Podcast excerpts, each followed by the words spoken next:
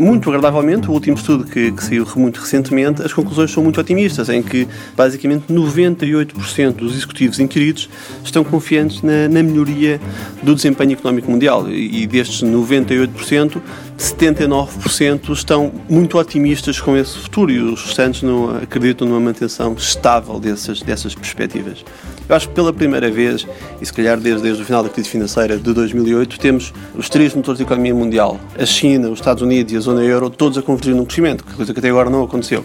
E isso acaba por trazer este, este bom ambiente, que nós mesmo em Portugal também acabamos de alguma forma por sentir. Por outro lado, as conclusões deste estudo apontam para que continua a haver uma cada vez maior tendência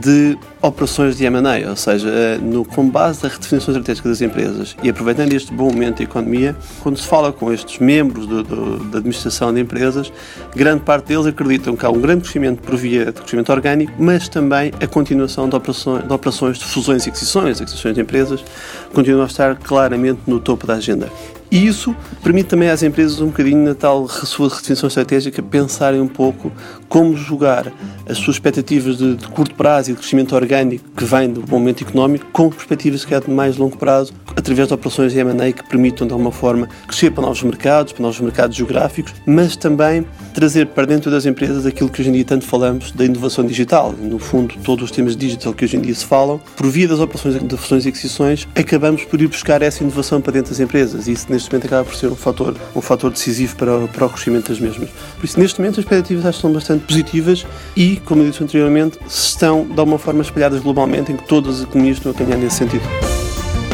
Economia em Movimento é uma parceria TSF e EY. EY, a construir um mundo de negócios melhor.